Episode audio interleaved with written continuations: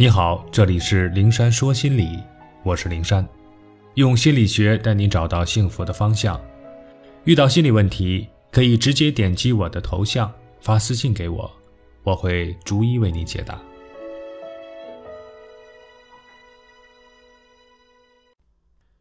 害怕和有意避开冲突和竞争。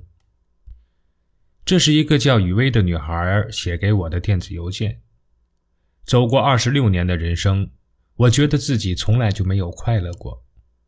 童年的记忆里充斥着打骂和责罚，父亲专横暴躁，在家里说一不二；妈妈和我还必须按照他的要求做事，不许有自己的想法和意见。稍有出格，就会招致严厉的斥责和打骂。所以在爸爸面前，我尽力做到言听计从，低眉顺眼的做一个乖乖女。但妈妈做不到事事听爸爸的，所以我每天都会听到爸爸对妈妈的斥责和妈妈对爸爸的反击。每当这个时候，我心里就装满了恐惧，恨不得把自己变成一只小老鼠，找一个洞完完全全藏起来。我郁郁寡欢地盼着快点长大，长大了就可以逃离这个大气不敢喘的家，就可以自由自在的快乐生活。可是真的长大了，才发现和周围的人相处，我还是那个胆小怯懦的小老鼠。大学室友很霸道的把我的行李箱拿开，放上自己的，我敢怒不敢言，只能默默的把行李箱挪到自己的床头。小店老板把别人给他的一百元假钞扔给我，谴责我不该这么坑他。我很想说这钱不是我给他的，别冤枉我，可是我的脑子里一片空白。一句辩解的话也说不出。单位同事上班的时候坐我对面煲电话粥，我无法集中精力改写文案，却不敢流露出一点的不高兴。总之，我事事小心翼翼地避免冲突，实在避免不了，我只能选择沉默和逃跑，然后找个没人的地方偷偷地哭。除此，我还害怕跟人竞争，有竞争就有胜负，我害怕别人输了会记恨我。会和我起冲突，所以我索性拱手相让，不跟他们争。因为这样，无论读书还是工作，我不知道放弃了多少次获奖晋升的机会。如今，我的婚姻也出现了问题，居家过日子，两个人朝夕相处，不可能没有摩擦。每次闹矛盾，我都一言不发。老公起初是抓狂，他说。有事说事儿，心里有什么想法都说出来，说开了，矛盾化解了，这件事就过去了。可是我沉默对之，明摆着是不愿意跟他沟通。如此几次三番说劝，也不见我有所改变。老公渐渐也不再跟我交流，有矛盾时，我俩就各自沉默。我是害怕争论冲突，以沉默逃避；而老公呢，则是以沉默表达他对我的不满。表达他内心的怒气，冷战的结果就是我俩之间的隔阂越来越深。这么多年来，我努力和善、忍让、宽容，不和任何人争吵、竞争，只希望营造一份平静的生活，一个和平的世界。可为什么那么难呢？我特别羡慕那些被欺负了能跳着脚大骂的人，觉得他们率性、真实，能勇敢的做自己。而我注定这辈子要卑微怯懦地走下去。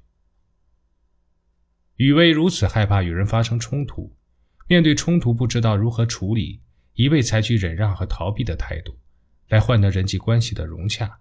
这种种表现是典型的讨好型人格的特征。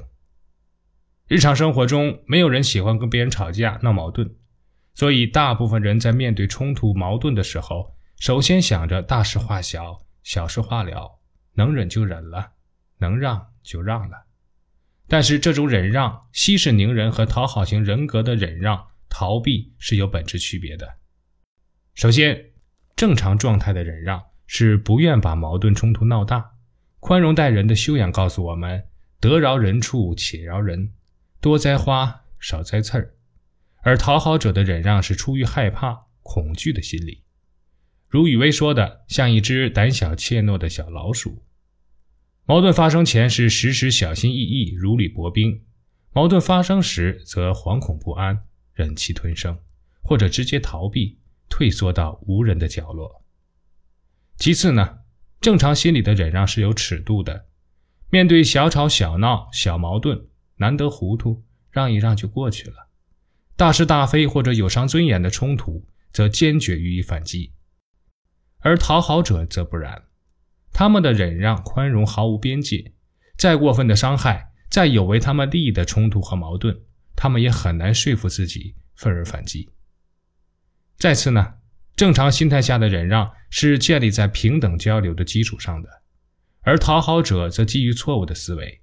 他们认为，我若不和善，就没有人喜欢我；我若不忍让，所有人就都讨厌我。所以，他们内心再愤怒、再有意见，表面也做出谦和的与世无争的样子。最后，最突出的区别就在于，在正常的忍让之后，当事人的心里是轻松的。是不以为然的，或者稍有不平衡，简单自我调节一下也就放下了。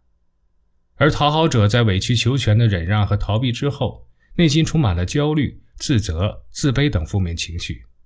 他们一面斥责自己的懦弱，厌恶自己的退缩，一面却无力改变，习惯性的忍气吞声，从而陷入无边的内耗中。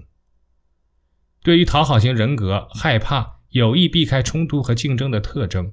在心理学九型人格理论中有详尽的描述，它属于第九种和平调停者，主要特质就是温和友善、忍让、随和、怕竞争，不懂得宣泄愤怒，不喜欢与人起冲突，总想着避开所有的冲突和紧张，希望和别人和平相处，天下太平。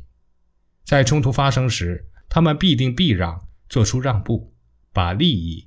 留给别人，特定的环境形成特定的人格。我们会在后面的章节来详细的分析这种种心理形成的原因，并提出解决的办法。